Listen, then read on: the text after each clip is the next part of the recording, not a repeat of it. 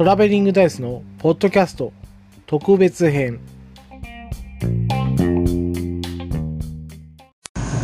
ガチマネはい、こんばんは。ガチマネのコーナーです。今日は似てないんでですね、さっさと行きましょう。ガチマネのコーナーです。どうぞ。ピッコロさん、死ねないで。はい、聞いていただきました。これ、孫悟飯ですね。ピッコロさんって言ってるので、孫悟飯に間違いないんですけども、野沢雅子さんの声にですね、近づけよう、近づけようと頑張ってみたんですけども、全然似てなかったですね。ということで、えーガチマネのコーナーでした。では、本編参りましょう。トラベリングダイスのポッドキャスト、特別編です。5テイク目。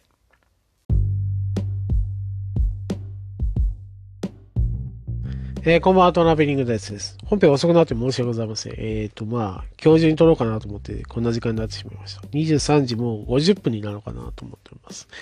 まあ、今日中に撮っておこうかなと思って、えー今、収録をしております。えーとですね、今日話そうかなと思っている、え本編なんですが、僕はですね、書店店員を、え5、6年やっておりました。え22歳ぐらいからかな。ずっとやってて27までやっておりました。5年ですね。5年間やってたんですけども、最初バイトで入ったんですけども、えーそれ契約社員で、選ばれまして、担当を持つようになりました。最初の担当はコミック担当やったんですね。で、そっから、えー担当替えして、雑誌担当になったんですよ。で、そこで、えー結構ですね、インパクトのあるお客様が、えー3組おりましたので、そのお客様を、えーちょっと、まあ、えー個人名とかも全くもう忘れてしまったので、えーどういった特徴があるお客様かっていうお話を、えー今日はしたいと思います。で、ベスト3ですね。えーで、発表しようかなと思うんですけども、第3位。えっ、と、その方向に何があるんですかっていうですね、えータイトルにしましょう。第3位の方。この方はですね、えっ、と、普通に買われます、本を。もう普通に買うんですよね。えー雑誌と、えーレジ持ってきますね。えー僕はレジ立つことが多かったんですけど、あの、レジ係の人も休憩に入るんですよ。だから、えー代わりに、えっ、と、なんというか、売り場担当の人が、えーレジに入るんですね。で、その時に結構、えーその方に会うことが多くて、えっ、と、年で言うと40ぐらいの、えー男性のお客様だったんですけど、えービジネス雑誌を、え買うんです。で、ピッと通して、いくらいくらですって言って、お金をもらう。まあ、お釣りがあるときはお釣りを渡す。その後です。えっ、とですね、一歩下がるんですね。レジから。立ってた位置から一歩下がる。で、下を見るんですね。で、じーっと見た後に、ある一定の方向を見るんです。で、そっから、その一定の方向を見た方向に歩き出すんですね。えっ、と、最初見たときに、あれなんだろうと思ったんですけど、えーもしかして、えっ、と、床にガムとかついてて、ガムとかこう、えくっついてて、手、足の裏に、えくっつきそうだから避けてこう、後ろ下がって、確認して、ああ、大丈夫そうだなと思って、えーある一定の方向を見て、あ、あそこに行こうと思って歩き出したのかなと思ったんです。で、えーっとですね、まあ閉店後、掃除をします。僕たちは。モップがけとかですね。するんですけども、あだから気になってたので、モップがけするときに確認したんですね。で汚れもない。えー本当の普通の床になってて、えー汚れもない。えーでですね、まあ、まあ、ある一定の方向を見るっていう時に、なんかですね、えー、クモの巣とか、なんか汚いところあんのかなと思ったんですけど、それもない。だから売り場に関しては何も変、えー変わったところがない状態でした。でですね、えーと、何日かすると、まあ、えーまたビジネス書、えービジネス雑誌を買いに来るんですね。で、また僕が レジした時だったんですけど、ピッとやって、いくらいくらですって言ってお金をもらう。お釣りを渡す。でですねあ、りがとうございましたって顔を上げたらですね、また同じ行動をするんです。後ろに下がる。下を見る。で、あ、周りを見渡す。一定の方向を見る。その方向に歩き出す。あれ？と思ったんですけど、あれ？と思ったんですけど、えっ、と、2回目も、またなんか汚れがあるのかなと思ってたんですが、まあこれがですね、まあ1年、1、2年続くっていうなると、もうね、えー 疑いものがなくなりますね。この人はこの行動をしないと、えっ、と、店から出れないんだなと思ったんですね。それぐらい、えーもう規則正しく一定のことをするんです。えーちょっと恐怖さえ覚えましたけど、何か理由があるのかなと思って、何か見えてるんじゃないかなと思ってですね、ちょっと怖かったですけどね。で、僕が他の店に、こう、なんというか、転勤というか移動になったんですけど、移動になった時に、えーもう、その人の、えーことを見なくなったんですね。その人は、えーと僕が最初に勤めてたとこしか、えー買いに来なかった人なんで、で、それ以降は見てないという感じで。すごいインパクトありましたね。最初で、最初ですごい、えーインパクトのある人に当たったなと思いましたけど。これが第3位。で、第2位がですね、えーお孫さんかな？娘さんのためかな？というタイトルにしてみましょう。えー僕が勤めてた、えー書店。で、まあ、定期購読ができるんですね。えー雑誌。あと、まあ、ディアゴスティーニとかの分冊百科って言われるやつですね。あれこう一冊一冊買うっていうのは、店頭にこう、どんどん厚みが増していくので、店頭に並ぶことが少ないんですよ。だから定期購読だけっていう風にして、えーっと、まあ、分冊百科とかですね。えー、あとコミック等の、えー取り置きもできるようになりました。でですね、えー僕は雑誌担当だったんですけど、えー定期購読のちょっと、えーと、種類をこう調べてたんですね。その中にですね、卵クラブってあったんです。えーご存知の方いるでしょうかね。卵クラブ。ベネッセっていうですね、出版社が発行してたと思うんですが、えー妊婦さん向けですね。えーお腹の中に赤ちゃんがいる方向けの、えー雑誌。で、そっからですね、子供が生まれたらひよこクラブってなるんですね。で、ひよこクラブからちょっと大きくなった、年少さんぐらいまでが、えーコッコクラブっていう風に、こう、格上げしていくっていう雑誌なんですが、格上げというか、こう、な、えっ、と、正常に合わせて、えー雑誌を変えるっていう仕組みの、えー雑誌でして、えこの卵クラブを定期購読されたされてる方がいらっしゃったんですね。で、ああ、妊婦さんかなと思ったんですが、え取り来られたのがですね、えー車椅子におじいちゃんが座ってて、えー後ろからこう、奥さんが押してくるような格好で、えー買いに来られまして、卵クラブをくださいってことで、ああ、あ、ありがとうございますって言って、ピッて言って会計して渡すんですけど、思ったのは、あ、お孫さんがいるんだなと。えー若いおお孫さんが結婚して、えー子供ができて、えーそのために、えー頼まれて買ってるんではないかなって思ったんですね。で、えーもう一つは、もう一人、一つの考えとしては、えー娘さんがいて、えーその方も子供ができて、まあ年齢的にちょっと70近かったので、その人が。娘さんかなと思ったんですけど、孫の方かもしれないと思ってたんですね。で、まあ、要は、えーお子さんができて、そのために、えー孫や娘のために雑誌を買ってあげてるんではないかなと。すごいいい、えーおじいさんおばあさんだなと思ったんですけど、それがですね、えー、2、3年続いたんですね。卵クラブだけが。あれ？と思ったんですよ。気がついた時には、あれ？2、3年経ってるなと。えっ、と、まあ、子供が生まれるまでっていうのは2、3年経つわけがないので、あれ？と思ったんですね。で、考えたのは、開業医とか考えたんですよ。えっ、と、まあ、助産師さんとか、えーえっ、と、まあ、産婦人科の先生だったりって考えたんですけど、えーそういう感じではなかったんですね。えーで、まあそういう時って、えっ、と、宛名というかですね、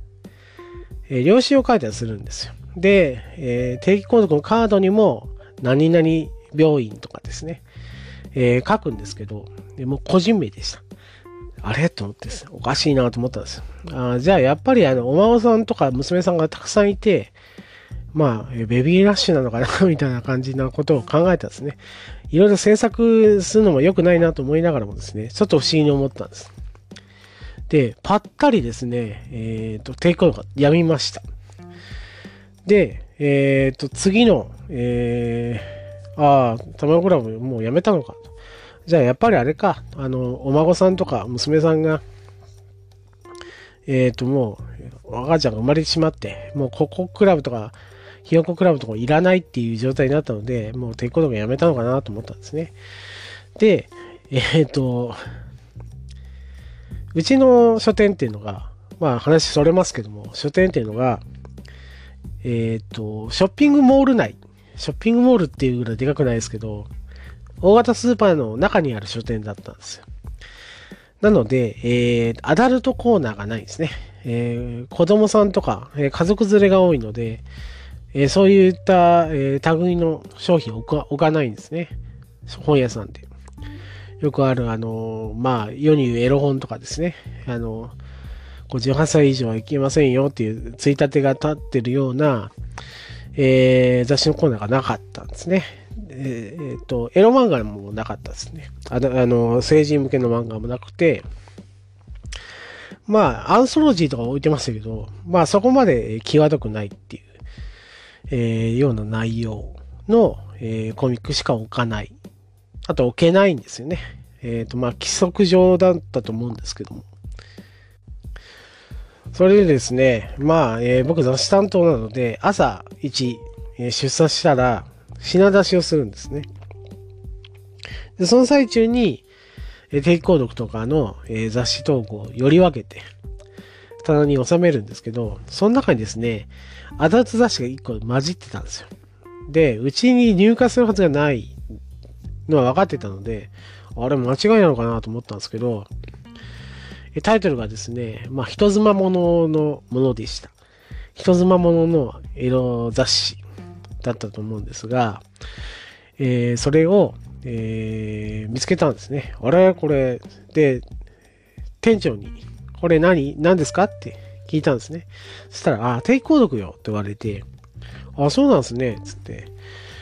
まあですね、えー、誰がしたか、えー、買いにくいかわからないけど、えー、変わってるなと思って、郊外の、えー、店に行けばですよ、店頭に並べる、並んでるような雑誌だったんで、よく郊外の、えー、書店とかにこう、偵察に、こんな、こんな商品入荷してるんだなという、偵察に行った時とかに、こう、隅々まで見るんですよ。で、よく見る雑誌だったんですね。えー、割と有名な雑誌だったんですけど、えー、まあ、アダルト系のですね、えー、雑誌だったんですけど、それが、えー、一冊あって、これ定期購読と言われて、あ、そうなんですね、と思って、定期購読の、えー、と、袋の中に、えー、入れて、えー、棚に置きました。でですね、まあ、その時に札を確認しなかったんですけど、えー、で、ああ、定期購読だなと思って、パッパッパッと寄り分けて入れたら、えっ、ー、と、例のですね、あの、卵クラブをずっと買ってた、えー、ご夫婦が来てですね、えー、定期購読を取りに来ましたって言われて、あらと思って、卵クラブもうないのになと思ったら、えー、そのアダルト雑誌を、えー、買われて帰ったんですね。で、結構こ、この、えー、夫婦の旦那さんの方は有名で、一回、えっ、ー、と、セクシー女優さんの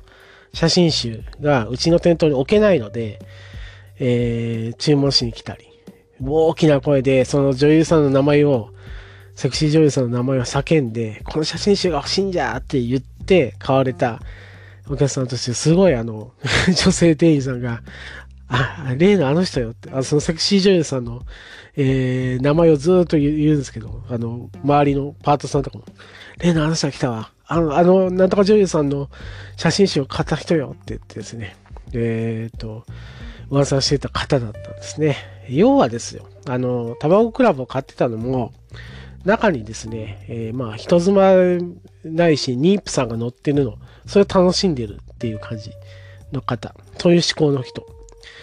えーだからもう夫婦で、夫婦だと思うんですけど、夫婦でそこら辺を共有してるんですね。えーもう分かってて飼ってるっていう感じ。で、それに飽き足らずに、まあ、人妻専門の、えっ、と、こう、アダルト雑誌を買っていったと。で、すごい、あの、もう70超えてそうなんですけど、そこら辺旺盛な方で、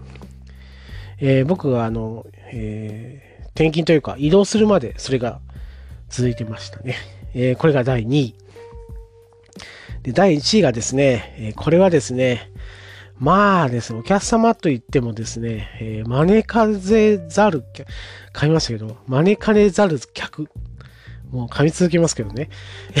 というのがありまして、それがもう一番印象に残っています。タイトルを言うとしたら、えーと、昼の運動会。真昼の運動会っていうですね、タイトルにしときましょう。えー僕はですね、えーと、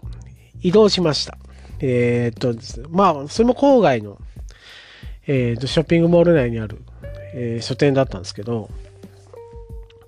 でですね、えー昔はやっぱ CD が売れるので、CD コーナーがこう、ドーンと、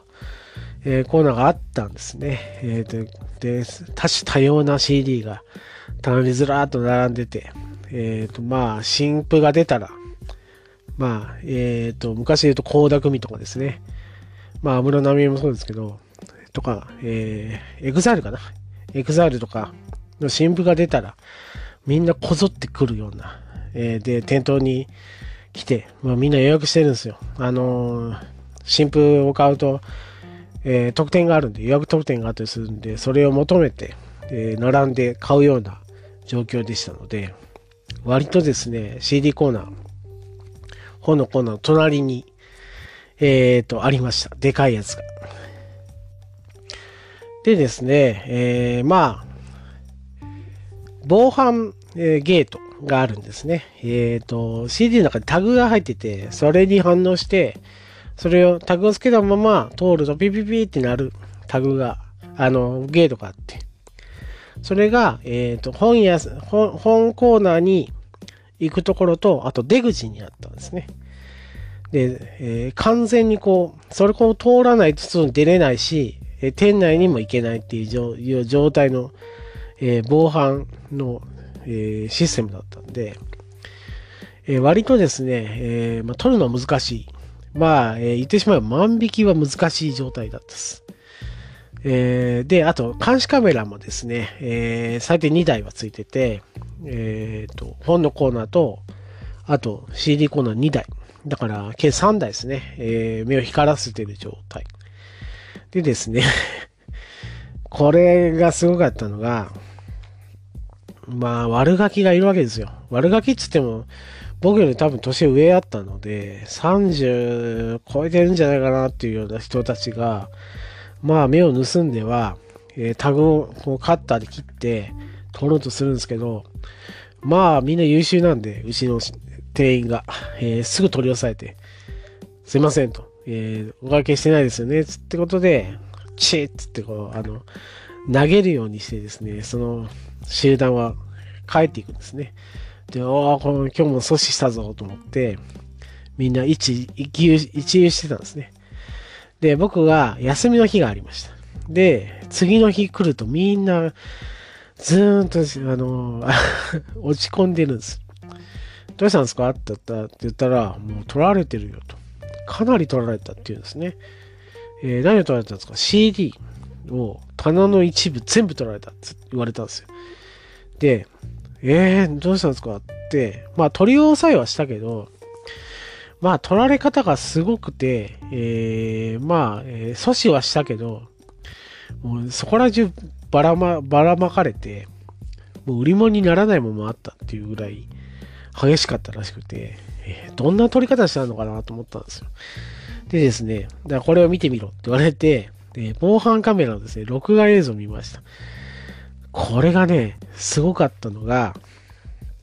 まず、えっ、と、えっ、と、常連の、常連のっていうのは、その、えーこう、たあの支払いせずに帰ろうとする常連の若い二人組がいるんですね。若いって言ってももう、中身もいますけど、もう中年近いぐらいの。二人組が入ってきて、あたり見見回す。でですね、えー、外も映してるんです。防犯カメラ。えー、こう、なんというか、エントランスがあって、そこの横が、えー、うちの書店のブースというかですね、店舗だったので、おもむろにですね、えー、年で言うともう60ぐらいのおばさんで、ちょっと若めの、えー、女の人で、えー、ちょっとすごい悪そうな、えー、大柄な中年の、この方も60ぐらいの人が、カートで、こう、そーっと来るわけです。で何をしたかというと、防犯ベルが鳴らない、えー、壁があるんですけど、そこですね、なんというか、天井の部分が開けてあるというかですね、え、ある一定の高さでもう区切ってるだけなんですね。こう、店舗みたいにこう、全、天井まで、えー、なんというか、壁が連なってるわけじゃなくて、途中でこう切れてるんですね。そこのブースだけ、ある一定の高さだけこう囲ってるような状態の区画なので、そっからですね、CD をガッと掴んで、ジャンル関係なしです。CD をガッと掴んで、その壁から、えー、壁の隙間から投げるんです。で、外で待ち構えてるカートに全部こう、取っては えー、投げるというかこう、壁伝いに渡してそれを取ってはこう、カートに積んでですね、取ろうとしてたって。そんなでかいことしてたら、えー、バレるに決まってるんですけど、で、途中で、もう店員が気がついて、うちの店員が気がついて、こらーって、外出て、えー、追いかけようとしたら、みんなもうこう、雲の子散らすようにこう、逃げてって、うわーって言って逃げてって、えー、その時にカートのな、えー、中身を全部ぶちまけたんですね。ぶちまけて逃げたんです。で、こちら拾おうと思ってたんですよね。バーっと、えー、ぶちまけて逃げて、まあ、捕まえたんですけど、まあ、被害総額というか、えっ、ー、と、割れたケースとか、無理もにならんような状態のことがあって、大変だったっていう ことがありまして、こんなことしてまで、えー、まあ、物を取ろうとすんだなと思ってですね、すごいインパクトがあるお客様でした。お客様というかですね、もう迷惑なお客様ですけど、以上ですね、3つ、えー、僕が書店時代に経験したすごいお客様、えー、3選をお送りいたしました。以上、トラベリングダイスのポッドキャスト特別編でした。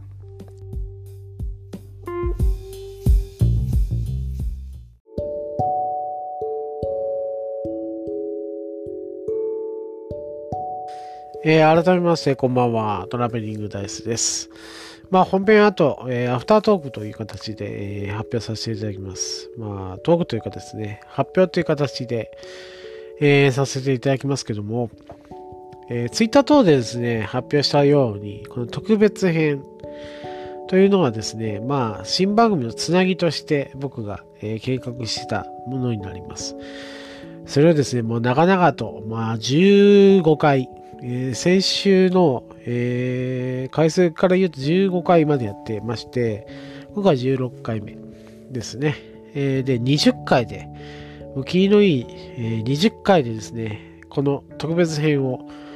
えー、回、えー、閉じようと思っております。でですね、まあ、そこからですね、まあ、新番組に、えー、移行しようっていうふうに考えはあるんですが、例のごとく多分100回以降の、えー、流れからしてかなり時間かかると思うので、まあ、計画としてはですね、まあ、その新番組のタイトルの、えっ、ー、と、仮店舗。えっ、ー、と、店のような、えー、タイトルなので、仮店舗という形で、まあ特別編のですね、ちょっと名前を変えたような感じで、えー、また続けようかなと思っております。まあですね、またかと、えー、思われる方もいらっしゃると思うんですが、えー、僕はこういう性分なんですね。えー、なかなか自分の、えやり方を変えることができません。で、まあ、それがですね、間違ってるっていうような考えも、えほぼないんで ですね、まあ、反省がないとかですね、えー、と変えようとしてない変わ、変わろうとしてないってよく言われるんですけど、えー、自分がもう、えー、ひとしきりすごい、えー頑張ってやったことを、えー変えるっていうのはすごいあの勇気がいる人間なので、またですね、えーちょっと時間をかけて、新番組ですね、えータイトルがトークバルバッカスっていうですね、えートークできるバル、えーバルっていうのは軽食とかお酒が飲める、えーレストランぐらい、えーえー位は高くないけど、えー定食屋さんほど、えーと、こう、なんというか、リーズナブルじゃないっていう、なんというか、軽食も食べられて、食事もできてお酒も飲めるようなところ。で、バルっていうところがあって、えーその、そこで、えートークを教えるというシチュエーションですね。シチュエーション的な、えー番組になると、しようかなと思ってです考えたタイトルなんですね。で、トークバルバッカス。バカスっていうのは、えっ、と、お酒の神様ですね。え神話に出てくるんですけども、えそのトークバルバッカスっていう新番組で始めようかなと思った時に、えー特別編をこう続けるにあたってですね、やっぱりあの、100回の延長になっちゃってるんですね。まあ、新コーナーも立ち上げたりしたんですけども、えー若干まあ、えーその、100回続けてきた毎日放送の延長で、まあ普通のトークをして、えっ、と、まあ、コーナーをちょっとしてっていう風な感じで、まあこれを気に入っていただいて聞いていただく方もいらっしゃるんですけども、ちょっと自分自身、えー変えてみようというこ考えがあって、こう、特別編を100回またやるっていうのを考えたりもしたんですけど、えーどうせなら、えーもうちょっと頑張ってですね、えっ、と、新番組に向けて動き出そうということ、形で、えーあと5回ですね、えー20回なんで、あと5回特別会をして、そこからですね、えートークバルバッカス、えー仮、えー回転、仮回転、まあ、過去仮がまた復活するわけなんですけども、えーそういう形で、えーと、そのトークバルバッカスで始めようとしてるコーナーを試してみたりとか、えー僕には珍しいけど、えーと、原稿を書いたりとかですね、トークテーマを設けて、それについてちょっと、えー調べたりして、えー文字で起こしてやってみるってことも、えやってみ見た方がいいんじゃないかなと。まあ長くですね、ポッドキャストを続けるにあたって、まあなあなあになったり一定のもの、えーと、これでいいかで済ませると多分、えー変化がないので、えっ、と、ちょっと一歩踏み出してみようという形で、まあお知らせとしてはそんな感じですね。あと、え今日入れて5回でこの特別編を、えー閉じたいと思います。えー以上、トラベリングダイスのアフタートーク、お知らせのコーナーでした。ありがとうございました。